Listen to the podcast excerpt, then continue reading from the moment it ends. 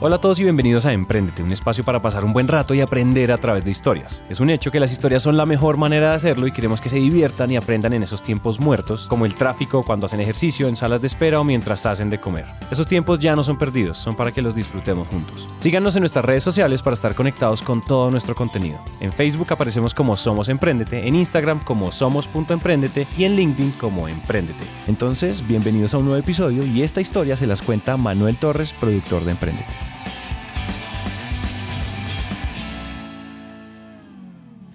La historia que viene a continuación es la de Ricardo Ortiz. Él es el fundador de Sigo, un software contable y administrativo para que pequeñas empresas puedan gestionar fácilmente su negocio. Pero lo verdaderamente encantador es que Ricardo es un señor en todo el sentido de la palabra. Un exitoso empresario, un admirable y cordial personaje y ante todo, un tipo de grandes historias. Por eso alisten sus oídos, suban el volumen y prepárense para tomar nota, porque este es el origen de más de 40 años del empresario detrás de Ricardo Ortiz. En la historia de mi vida pues yo tuve un, lapsus al escoger la, profesión, porque yo toda la vida pensé que quería ser médico.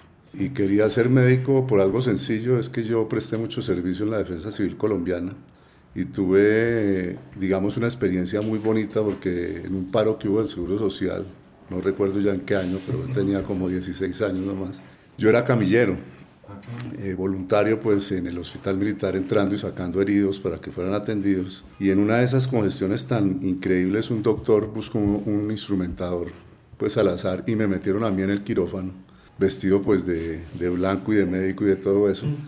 Y tuve la oportunidad de asistir a cirugías y de ayudar en cirugías sin saber nada de esa cuestión.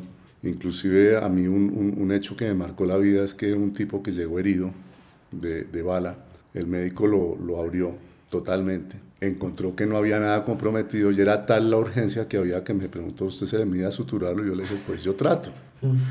Y lo cosí. Yo lo cosí al tipo. Y bueno, el tipo no se murió, gracias a Dios.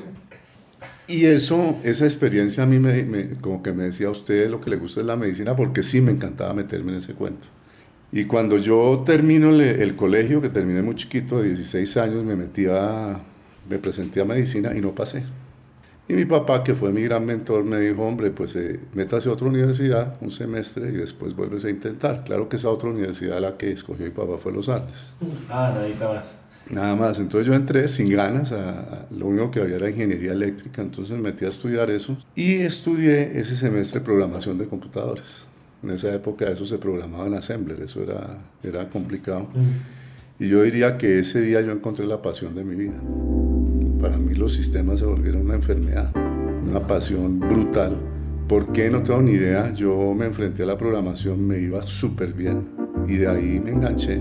Me pasé a sistemas y terminé sistemas en los Andes porque para mí eso era la pasión. En la época en que se perforaban tarjetas, no, no, no, no, es, la, no es la época de ahora que es más, uno en esa época no sabía que la carrera de sistemas existía, porque los computadores eran medio mito. Yo entré a la universidad en el año 74 luego. Todavía no, no, no, no podría uno decir que los computadores como hoy son a la, a la vuelta de la esquina.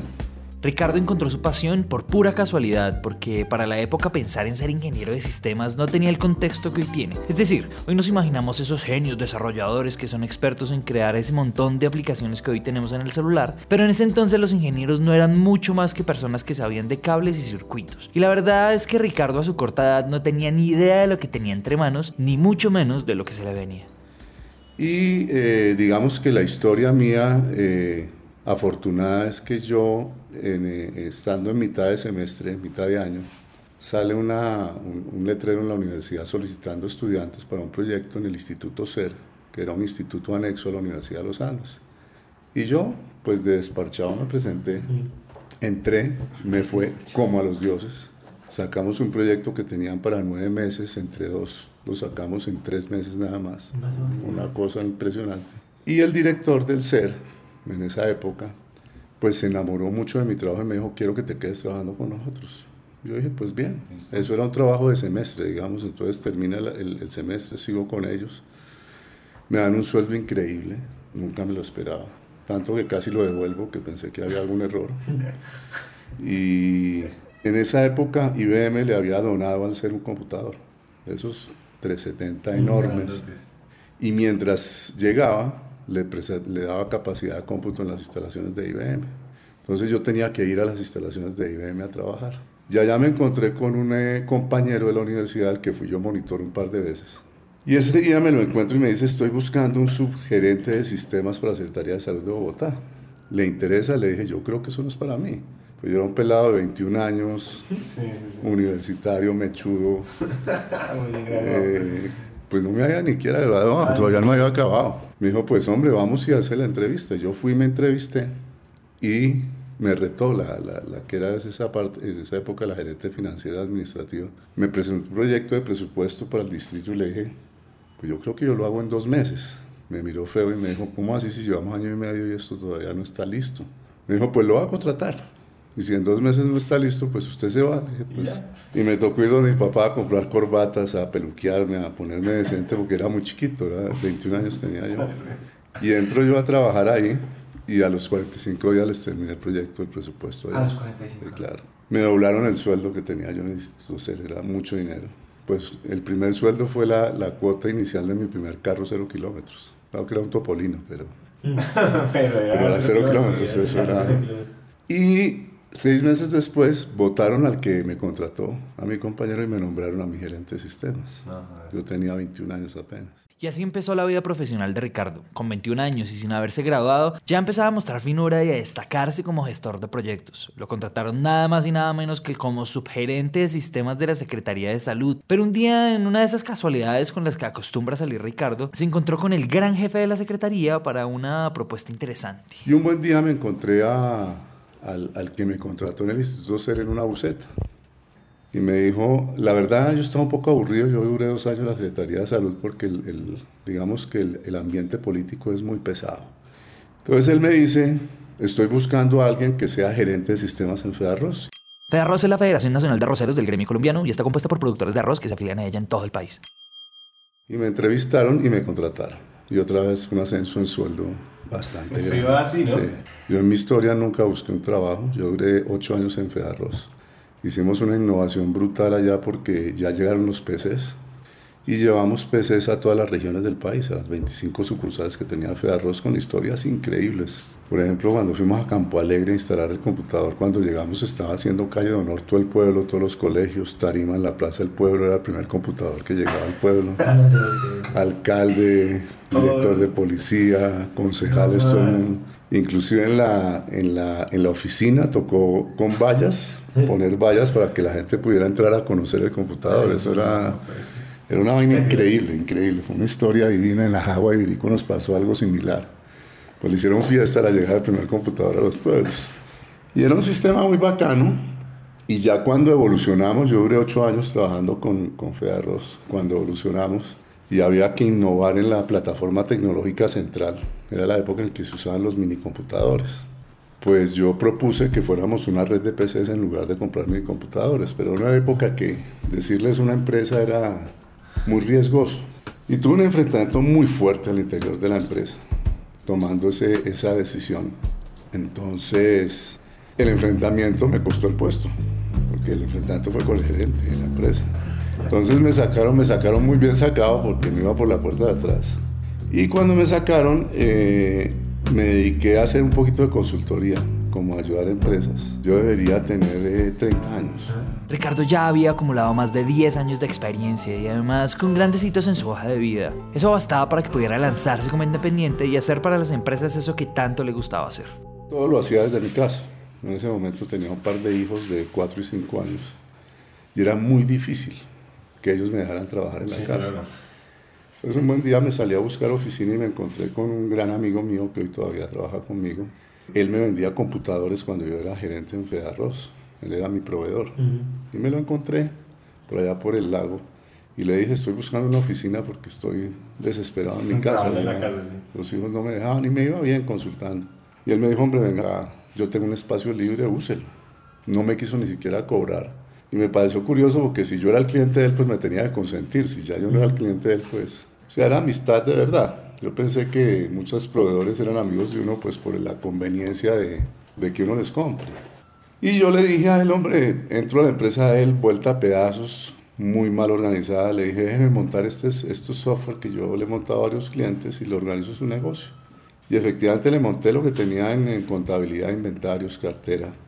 Y cuando yo le monto eso y hago yo todo el montaje personalmente, yo descubro que el socio él lo está robando. Es decir, le desaparecía la plata que le ingresaba y después las castigaba diciendo que el cliente no había pagado. Lo hecho una porquería. Y recuerdo esa escena, que fue una escena muy increíble. Llamo yo a Fernando y le digo, mira cómo te están robando. Y me senté en el computador y le mostré, mira, que el cliente pagó y después le hizo una nota de crédito, hizo esta, esta cosa. Y este hombre era embobado viendo la pantalla del computador como... Y yo me volteaba y lo miraba y le decía, hombre, ¿qué te pasa? Y el comentario que hizo él, el único comentario me dijo, uy, ese software está buenísimo. No le importa no robando. lo esté- exacto, hazte cuenta, y yo decía, pues te están robando, y dice, ese software, marica, usted tiene una bomba en las manos. Ahí nació Sigo. Se darán cuenta a lo largo de la historia que las personas que ha conocido Ricardo y con las que ha trabajado siempre resultan siendo sus aliados o quienes les presentan nuevas oportunidades. Y como él mismo dijo antes, él jamás tuvo que buscar trabajo. Y eso quiere decir que no han sido golpes de suerte únicamente. Ha sido más el trabajo bien hecho y las buenas relaciones que ha construido lo que ha hecho que confíen en él. Y esta vez, junto a su amigo Fernando, empezaba el nuevo sueño que acababan de nombrar Sigo. Y juntos empezaron a salir a la calle a buscar oportunidades para una nueva empresa. Pues mira, yo creo que la, la fortuna mía es que Fernando era vendedor. Y nosotros salimos en diciembre del 88 comercialmente. Y fue muy chistoso porque cuando, cuando él empezó pues a tomar su mercado natural, que eran los propios clientes a los que él algún día les vendió computador. Entonces nosotros llegábamos allá y les echábamos el cuento y no nos creían. Porque digamos que la filosofía que manejó Sigo en sus raíces fue un sistema para imprimir, elaborar, imprimir documentos. No se consiguió con un sistema de contabilidad ni de cartera de inventario, sino decir, usted para funcionar necesita imprimir una factura, necesita imprimir un recibo de caja, necesita imprimir un comprobante de egreso. Yo se lo imprimo. Y ver uno la cara de la gente cuando la impresora botaba una, una factura, la gente no lo podía creer. Porque es que en esa época los computadores no eran populares. No. Era raro que una empresa tuviera un computador. Y veían y se- decían, esto no puede pasar, esto no puede estar existiendo. Y, y después de que imprimían la factura, decíamos, mire que esto ya afectó la cartera, esto ya afectó el inventario, esto ya quedó registrado en contabilidad. Decían, esto no puede estar pasando. Entonces, digamos que esos cinco primeros negocios, que el primer mes hicimos cinco ventas, fue la gente deslumbrada. Sí. Y obviamente nos tocó darle plazo. Ya les partimos la factura en cuatro pagos para que la gente genere algo de confianza. Y inclusive les decíamos, mire, si a usted no le funciona, pues no me pague la, la próxima, dejamos la cosa así. Y esos cinco clientes quedaron matados. Pero obviamente el camello para mí era una locura porque yo era instalador, capacitador, Oh. implementador, desarrollador. Entonces yo encontraba Vox y por la noche me tocaba llegar a mi casa y hágale hasta las 2 de la mañana, repare y al otro día eran disquetes en esa época. Y era un manual impreso, era, era un, eh, un folder de esos de Panamericana. Mm, Sí. Entonces imprimíamos y le metíamos en la funda el título del programa y era pura impresora de... O sea, imprimir un manual se demoraba 7 horas.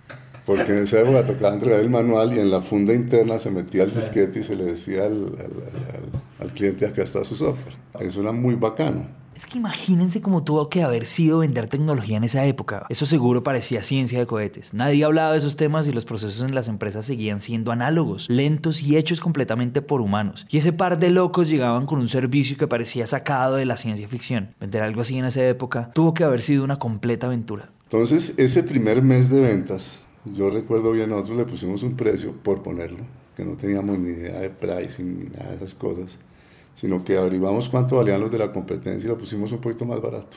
Y valía 625 mil pesos nuestro software en esa época, en el año 88, que era mucha plata. Eso es mucha plata para el 88. Para la época era mucha plata, pero es que el software en esa época era carísimo. Y vendimos 5, entonces nos facturamos 3 millones de pesos el primer mes. Mm. En el 88. Es decir, para, para que se den una idea, mi sueldo, que era un sueldazo, eran 340 mil pesos. Mi sueldo como gerente de sistemas de Fedarros eran 340 mil. Y ese primer mes vendemos 3 millones de pesos, era una fortuna. Nosotros decíamos, esto, esto no puede estar pasando, esto, esto es increíble. Entonces, seguimos nuestra, nuestra carrera de ventas y nunca bajábamos de 3 mensuales. Eran 3, 4, 5 por mes. Y obviamente el trabajo era una cosa impresionante, porque era una época en que no existía el PowerPoint, no existía la Internet, no existía nada nosotros, las demostraciones no se podían hacer, porque era cargar el, el- el computador que pesaba un jurgo, eso, eso era imposible. Entonces eran puras carteleras. era. No. Eran carteleras, Fernando de un lado, yo del otro, pasando, explicando todo el concepto. Ni siquiera fotos, porque no había cómo imprimir fotos, en esa época eso no existía, pues eso no cabía, eran computadores eh, monocromáticos, en esa Claro. época no había computadores a color. Tanto que para que las carteleras no tocara reciclarlas tanto, nosotros les poníamos cintas en todos los bordes para que no se nos dañaran tan rápido. Y con maderita envueltas lo más de bien para, para ir a hacer. Y era Fernando de un lado, yo del otro, pasando cartel por cartel. Era bien bacano. Era una época bien interesante. Y la empresa crezca y crezca de una manera brutal, increíble. Empezamos a hacer contrataciones. Pero yo ahorita, inclusive cuando hablo, cuando hago charlas para emprendedores, le digo que uno de los grandes errores que uno comete cuando emprende es ser tan tacaño. Es decir, uno no quiere pagarle bien a nadie, no quiere empleados de 10 pesos. Y, y yo creo que ese es de los errores grandes, porque uno no se da cuenta de la carga de trabajo que se echa uno a la espalda por no rodearse de la gente adecuada en el momento adecuado. Entonces nunca nos funcionaba nadie, pues obvio que no se iba a funcionar a alguien si, si uno les pagaba lo que, lo que se merecían. Y yo el desarrollé durante siete años, yo era el único desarrollador de Sigma. Eso era una locura, hermano. Eso, y obviamente mi familia berraca, porque yo todos los días estaba hasta las 2 de la mañana y arrancaba a las 6 de la mañana, pues echando código a toda hora. Y ahí viene uno de los grandes hitos que, que ocurre en la empresa en el año 92, gravísimo. Y es que estábamos tan sobrevendidos que el servicio se volvió una porquería. Porque es que eran tantos, ya era una época en que podíamos hacer 15, 16 negocios al mes. De a qué horas instalaba uno, a qué horas reparaba. Es decir, unos problemas dificilísimos de resolver. Entonces tuvimos demandas, varias demandas. Tanto que yo pensé en irme. Yo dije, no, yo me voy, esta vaina está, estaba explotando el negocio. Yo iba donde el cliente y le decía, yo le devuelvo la plata. Porque el problema nuestro no era de plata, plata era lo que había, pues con una mano de ventas, eso era un billetal, la caja era... Que eso también es malo para un emprendedor, tener tanto dinero en la caja, eso es... Lo vuelve. Claro, no, eso se vuelve BMW y se vuelve viajecitos y toda esa cantidad de cosas, eso, eso es peligroso. La lección es, no le tenga miedo a invertir en talento y a conseguir el mejor equipo. Y esa fue la gran enseñanza que aprendió Ricardo por consejo de un amigo. Eh, yo le conté, mire, estoy desesperado, yo ya no sé qué hacer, ya mi tiempo no da. Y él me dijo, deje de ser tacaño, contrate gente. Decir, deje de tener la plata en el banco, meta gente. Y nosotros metíamos gente de servicios, pero duraban un mes y los echábamos. Un mes, que no servía. No servía. Es que no aprender el producto, pero como una persona en un mes puede meterse en la cabeza un producto y... Y lleva siete años de No, desarrollo. Era imposible. Entonces eh, hicimos un análisis, el, el amigo mío me ayudó porque él era un empresario y me dijo, usted necesita 11 personas. Nosotros en ese momento éramos solo 5. Me dijo, usted necesita 11 más. Le dije, listo, va a contratar las 11. Me dijo, no, contrate 25. Me dijo, pues usted está loco. Dijo, contrate 25. Porque es que los 11 no le van a servir. A usted la mitad le sirve, entonces contrate 25 para que al final le queden 11. No sea tacaño. Porque me preguntaba, ¿usted tiene la plata? Y le dije, pues plata hay, eso, eso no, es, no es problema. Y yo le hice caso. Y contraté 25 personas. Tocó ampliar oficinas, tocó hacer de todo lo imaginable para meter todo ese ejército de gente. Y obviamente el, el servicio se empezó a transformar de una manera brutal, el desarrollo, porque esos también eran, eran desarrolladores. Entonces él me dijo, no les dé nada fundamental, empiece a soltarles cositas chiquitas, chiquitas, chiquitas, hasta que un día usted no tiene por qué estar echando código. O sea, fue un muy buen consejo que yo hoy se lo doy a los emprendedores, no sean tacaños, inviertan, inviertan en gente. Y bueno, se estabiliza Sigo, bien, seguimos vendiendo bien y llegan los computadores a color. Ya con un equipo de ese tamaño y habiendo delegado mucho del trabajo de desarrollo, había tiempo para aprovechar la entrada del computador a color, así que Ricardo tenía que evolucionar y encontrar nuevas oportunidades en el mercado. Y la oportunidad que encontró fue crear una manera de mostrar la información mucho más sencilla, así que diseñó pixel a pixel 21 gráficas para visualizar esa información. Y pues la verdad es que hoy crear gráficas con un Excel parece ser una tarea tonta y básica, pero para la época era algo completamente revolucionario. Nos sentamos con Fernando a decir, bueno, vamos a sacar con estas gráficas. Fernando vio esa vaina y dijo, no, esto lo vamos a sacar del estadio, esto es increíble. Y nos pusimos en manos de una agencia de publicidad, ya no éramos tacaños. Ok, En esa ok. época contratamos a Globo, le dijimos a la gente de Globo, a Eduardo Cabas, es que se llamaba, le dijimos, mire, tenemos esto y queremos lanzarlo al mercado, ponerle algo. Y el tipo nos sugirió y le pusimos a ese producto el gerente de Sigo. Inclusive nos tocó registrar marketing, esa vaina. Y el gerente era un software que únicamente picabas y te sacaba las gráficas de lo que había pasado consigo. No hacía nada más. Una cosa hoy estúpida. Eh, y el hombre dice, y vamos a hacer un lanzamiento con todos los juguetes. En esa época nos dice Eduardo eso, y le dije, bueno, proponga. Y nos trae una campaña de 220 millones de pesos. Yo le dije al man, usted está loco. Empresa no está de 60 millones al mes, ¿tú cómo pretende que yo le meta 220 millones de pesos A un a lanzamiento. un lanzamiento? Y me dijo, Ricardo, es que la única manera de crecer es invirtiendo. Le dije, usted está loco, man. Me dijo, ¿tiene la caja? Y le dije, pues desgraciadamente sí, pero ponga la proporción. ¿Cómo va a invertir casi cuatro meses de ventas en una sola campaña? Y nos fuimos con Fernando para un bar tomando trago y dijimos ahí, no, pues hagámosle caso a este man y hagamos la campaña. Entonces en la campaña el tipo desarrolló, me acuerdo bien la imagen, era un golfista en un putting green, decía, el gerente de hoy se gana su propio tiempo, y nos la presenta. Y saca para adelante una campaña ridícula, por ahí debe estar el comercial, de un matrimonio, pues de una pareja casándose, que decía, sigo y su empresa matrimonio para siempre. Entonces decíamos, está muy cursi, hijo de pucha. Y vamos donde Eduardo y le decimos, marica, golfista, ningún cliente nuestro va a poder tocar un campo de golf en toda su vida. Son empresas chiquiticas. Hoy de pronto uno puede ir a un campo de golf, pero en esa época no, eso era de parado pues para uno poder ir a jugar golf. ¿Y ¿Cómo le ocurre a usted poner un, un- un golfista en una campaña para, para, para pequeñas y medianas empresas? Me dice aspiracional, esto es aspiracional. Todos esos pendejos quieren jugar golf algún día. Si no lo logran, pues no es problema suyo, pero todos quieren. Y entonces me empezó a mostrar un poco de propagandas gringas, sobre todo de juguetes, y decía, mire, este juguete es para un niño de 3 años, ¿a quién ponen en la propaganda? Un niño de 10. Porque el niño de 3 quiere jugar lo que juega el de 10. Dice, y todos esos gerentes quieren jugar golf, o al menos tienen el sueño de algún día poder jugar golf. Pues le creímos, le dijimos, y eso del matrimonio tan cursi. Dice, pues hombre, es que el concepto es que consigo su empresa ya va a durar toda la vida y le va a ir muy bien. Y le creímos, decidimos, dijimos, pues si ya nos metimos en la vaca loca, pues dejemos que el man haga sus Ya locuras. Sacó publicidad en Avianca, en Semana, en El Tiempo, en La República, eh, televisión triple A en noticieros por la noche. El matrimonio para siempre salía la parejita, es que era ridícula. A mí me daba hasta pena ver esa vaina en, la- en- en televisión. Y participamos en la feria de esa época, era Compuexpo. Cogimos el stand más grande, ¿no? que queda en el centro de un pabellón que se ve hasta desde el segundo piso allá en, en Corferias. Y armamos una vaina gigantesca. Y en la mitad pusimos una tarima y un carro cero kilómetros encima. Y en la campaña decía, las facturas que, que metamos en la tómbola el último día de feria, sacamos una y se lleva el carro. Y Eduardo nos decía, eso es para estimular las ventas en el marco de la feria. Y nosotros atortolados. Pues igual eran 220 palos que en el año 95 ese era un billete muy largo, largo. muy largo. Muy largo. Bueno, dijimos, pues fe y confianza, maestro, y para adelante, porque... Y llega esa feria, hermano. El último día de feria nos tocó pagarle a Corferias para que nos dejara cerrar más tarde. Porque era la gente haciendo cola para echar las facturas en la, en la tómbola. En el marco de la feria vendimos 320 millones de pesos. Solo en la Solo en la feria. Facturamos 320 millones de pesos. pucha. Cuando facturábamos 60 millones normales. Y de ahí para adelante las ventas se triplicaron.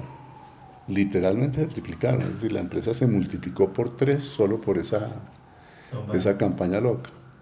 Pero lo más increíble es que nunca se vendió el gerente de Sigo. Nunca se vendió. O sea, vendió el sigo normal. Normal.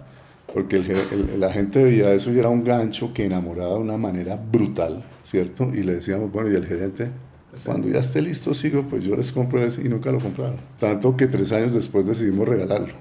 Junto con Venía Sigo. incluido. Venía incluido porque esa, esa vaina lo compraba, pero el gancho, el, el impacto que había para el mercado de ver esas gráficas en un computador era una locura.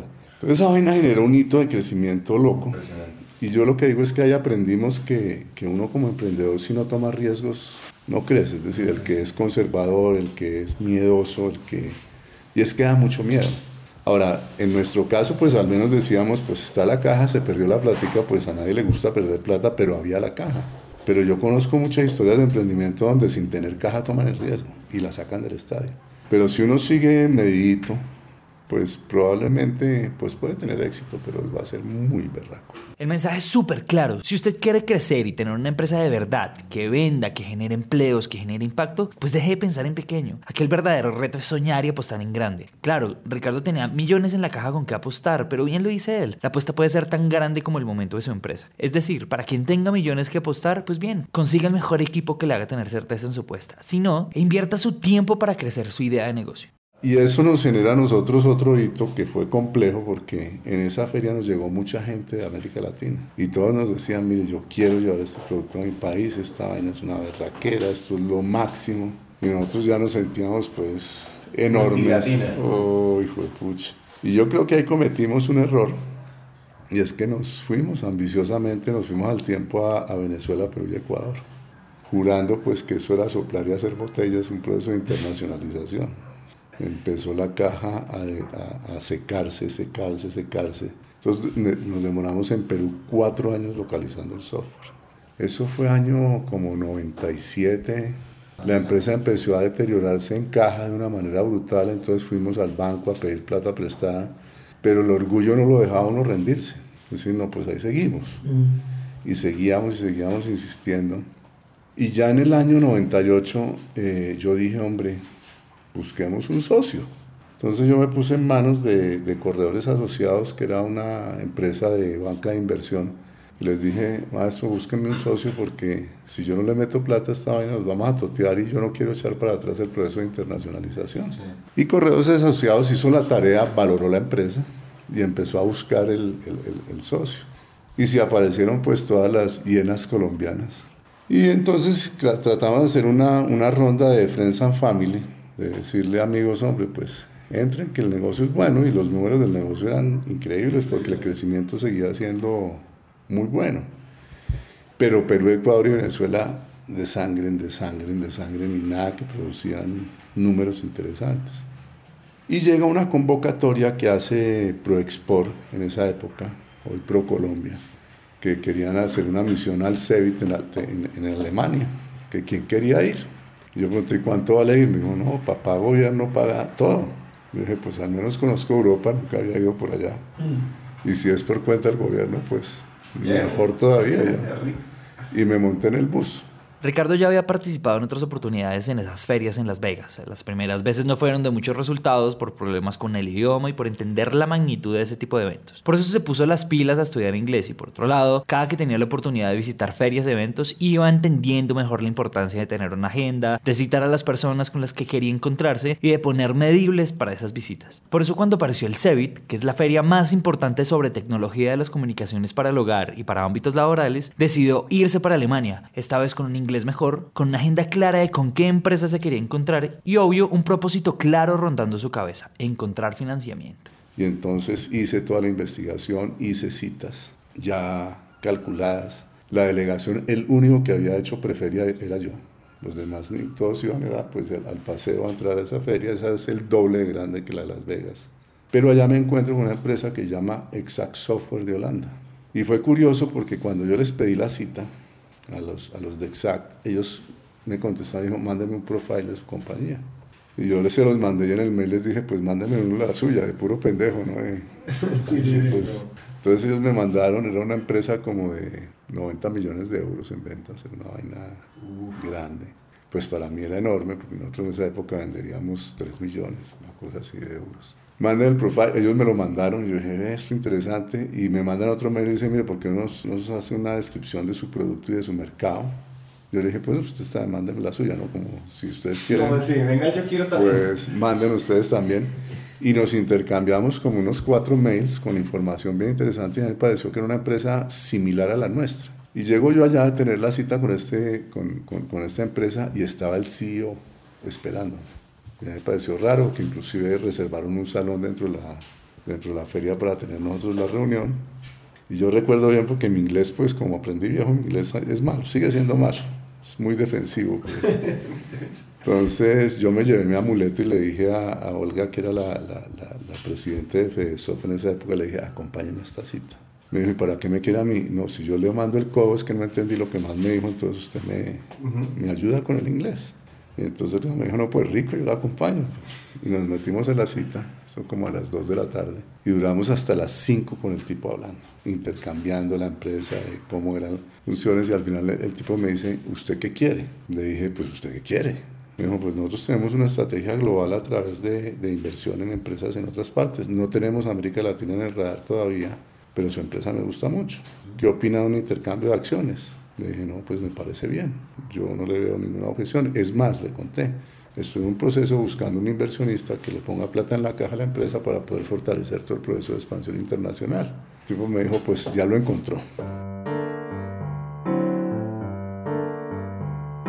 Como quien no quiere la cosa de la manera más espontánea, Ricardo hizo otro amigo que se dio cuenta de su excelente trabajo y esta vez era la persona que se iba a convertir en la ficha maestra para financiar y ayudar a Sigo a ser la empresa internacional que quería ser. Pero un momento porque lo que van a escuchar es una historia de película, así que dejaremos que Ricardo continúe contándola. Y me dice este hombre, ¿quiere ir a conocer mi empresa? Le dije, pero es que yo vengo una misión pues colombiana con muchos empresarios no me parece bien. Me dice, no, vámonos esta noche y mañana por la noche se devuelve. Es decir, están en feria. Y entonces yo me volteé con Olga y me dijo, pues hombre, Ricardo, vaya, no tan bruto. Y entonces el, el, hombre ya me dice, y nos vamos entonces en mi avión privado. Entonces yo dije, no entendí. no entendí. Olga, marica, en el avión privado, hermano, yo no puede ser esta vaina. Me dice, lo espero acá a las siete y media de la noche. Y nos vamos. Y yo salí de ahí, hermano, pero vuelto mal. Y yo decía, esto no puede ser. Y, Olga brincaba, decía, no, esto es increíble. Yo en mi vida, que avión privado, ni qué carajo, hermano. Y Sergio, que era el de, el de, el de ProExport, le dije, Sergio, acompáñame, maestro, no quiero irme solo a este viaje, era pura gallina.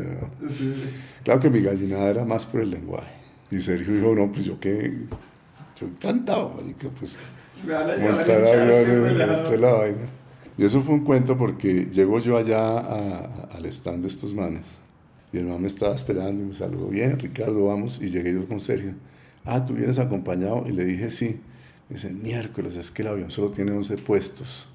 Entonces Sergio ahí mismo dijo, no, tranquilo, pues yo me quedo. Me dijo, no, no, no. Y llegó y miró así, usted se va en tren. Bajó a un man del avión. Lo bajó. Entonces se va al tren. Y nos fuimos al aeropuerto, era un avión pequeñito, de esos mini jets chiquiticos, pues de 11 puestos nada más. El piloto era él. Ahí descubrimos que la afición de, de, Edward, que era el, el, CEO de allá, era volar. No Entonces eh, despegamos y llegamos, eso era muy cerquita en Rotterdam, vuelo muy corto, aterrizamos, entonces Edward me dijo, esta noche los va a llevar eh, Marcel, uno de Relaciones Públicas de allá, y al otro día, pues nos vamos para allá, para la empresa de estos manes. Y empiezan a darnos un tour, una empresa enorme, como 1.300 empleados, un edificio, pues una vaina grande, y que esto es desarrollo, que esto es servicios. Y ya por la tarde, como las 4, dije, ¿pero qué? Ya me mostraron la empresa y qué. Es decir, ¿cuándo voy a hablar yo con este man? Entonces me dice el, el que nos estaba llevando todo, dice, a las 5 de la tarde tenemos cita con Edward y a las 7 y media de la noche sale el vuelo. Y efectivamente las cinco fueron del tipo, ¿cómo le parece la empresa? Le dije, muy parecida a la mía, guardada las proporciones. Me dijo, ¿qué quiere hacer? Le dije, no, pues... Hábleme, sucio. Hábleme. ¿Qué quiere usted? dijo, mire, pues nosotros tenemos varias opciones. Yo puedo invertir en su empresa, puedo comprar parte de su empresa, o puedo hacer un intercambio de acciones con usted. O sea, yo le doy unas acciones de esta empresa y usted me da unas acciones de la suya y empezamos a trabajar juntos. El negocio era un hecho. Edward estaba convencido de lo que estaba haciendo Ricardo consigo y sabía perfectamente que era la oportunidad para aliarse y conseguir algo mucho más grande para las dos empresas. La propuesta estaba en la mesa y el reto estaba en empezar a diseñar la estrategia con la que iban a fusionar sus dos negocios. Venía una carga, la este dice, mire, yo tengo este nuevo producto que sacamos ya para el año 2000 con, con tecnología Windows. Yo diría que lo, lo interesante sería que la nueva versión de Sigo sea este producto y lo ponemos en el mercado colombiano reducimos costos en, innovación y desarrollo tecnológico y potencializamos el mercado y nos tomamos América Latina. Le dije, listo, no veo ningún problema. Entonces me dijo, en 15 días va una persona a visitarlo a Colombia y va a hacer una investigación ya mucho más profunda de, de su compañía y seguimos hablando. Le dije, perfecto. Y entonces sacó una botella de champaña y brindamos pues el preacuerdo de la cosa. Yo decía, esto yo me sentía todavía soñando, dice, esto está pasando, pues que le llega a uno no solo el billete, sino la tecnología y tú sabes, esto no puede estar pasando.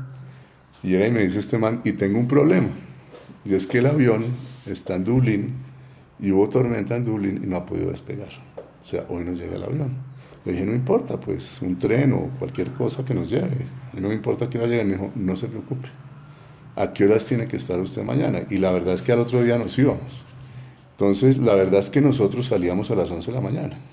Pero yo dije, fue pucha, yo no me arriesgo. Le dije, yo tengo que estar a las 9 en punto en el CEBIT. Me dijo, usted a las 9 va a estar allá, no se preocupe. Esa noche visitaron algunos restaurantes y conocieron más de la ciudad. Y como era prometido, al otro día el avión estaba esperando para el vuelo. Ricardo y Sergio, su acompañante traductor, suben puntuales al avión emocionados por la historieta que estaban viviendo. Pero de pronto... Estaba yo sentado al lado de Sergio en el avión, cuando llega y se monta un man, Lucas, que era el, el, el, director del segundo a bordo, le dice a Sergio, quítese de ahí, como medio grosero, no me gustó. Y después sí le pidió disculpas, es que necesito hablar con Ricardo. Sergio, pues él iba era de florero, entonces. entonces llega, este man estaba un poco molesto porque Edward, el, el lo llamó la noche anterior y le dijo, mire, montes en el avión con Ricardo, que yo quiero que lo conozca y me diga si le cae bien o no le cae mal. Entonces, solamente que a usted lo llamen a la 1 de la mañana a decirle que a otro día que está a las 7 de la mañana en un aeropuerto, hermano. Sí. Y entonces el man se metió en un vuelo. Lo, lo, lo curioso es que no volamos a, a Hanover, sino a, fue a Andrupen, Amberes el avión. Tan raro. Y el man durante el vuelo estuvimos hablando y nos conectamos súper bien con el tipo. Hablamos más que de trabajo, de familia y de todas las cosas. Y al final él me dijo, mire, yo estoy montado, por eso ahí entendí. Y estaba un poco molesto que este man me llama a la una de la mañana que venga y lo conozca a usted a ver si me cae o no me cae mal. Que los holandeses son muy francotes para hablar, ellos no... Y entonces le dije, ¿le cae bien o no le cae Me dijo, no, para eso es una excelente persona. Y allá en Andrupen se montó otro man al avión, aterrizó el avión y cuando yo me bajo el avión se baja el man, que era un man que llamaba Hans o se llama Hans. Me dice Ricardo, es que a mí Eduardo me llamó anoche, me dijo que me montara en este avión, por eso paró en, en, en Andrupen a recogerme, para que usted me conozca a mí, porque en dos semanas voy para Colombia. Yo soy la persona que va a, a visitarlo allá, o sea, al, man lo conocí tres minutos. Mm. La saludé, ah, bueno, pues yo lo espero en Colombia.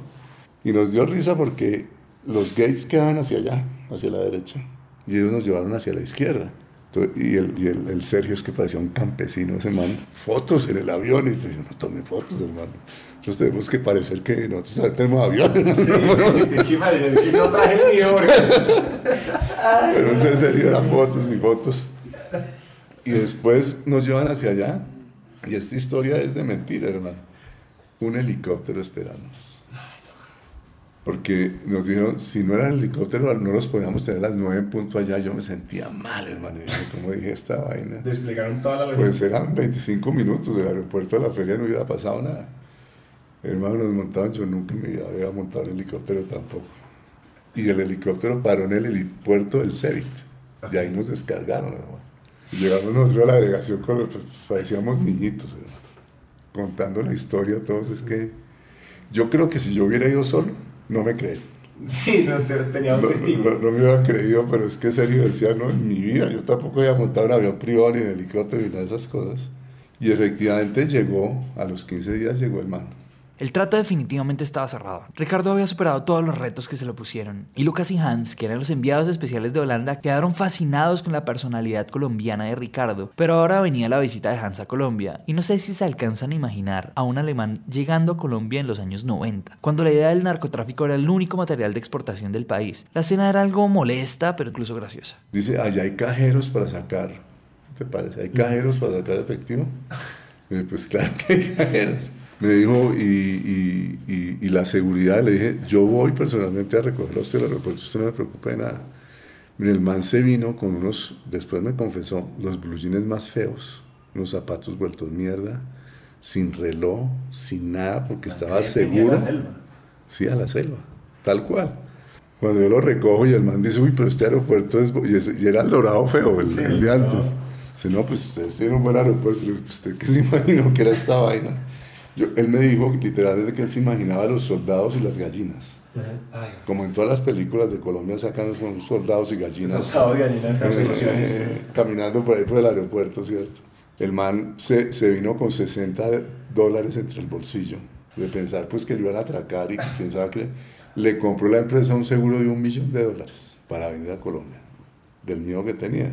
Y yo lo monto en mi BMW y el man era sorprendido y pues no eran las mejores avenidas ni nada de esas vainas, pues decía, no, esto es una ciudad enorme. Le dije, Hans, ¿usted qué se imaginó que esta vaina era? Dijo, me imaginé que íbamos a andar por montañas, en carretera destapada, En igual que en las películas, hermano. En Willis. Tenía esa imagen de Colombia, asqueroso, hermano, una vaina que le da a uno rabia, ¿cierto? Que, que piensen que el país de uno es así de feo. Sí. No, y el man estuvo acá feliz, hermano. Nos llevamos para Andrés, nos llevamos para todas partes. Y dos meses exactos después llegó acá Edward con Lucas y sellamos el trato.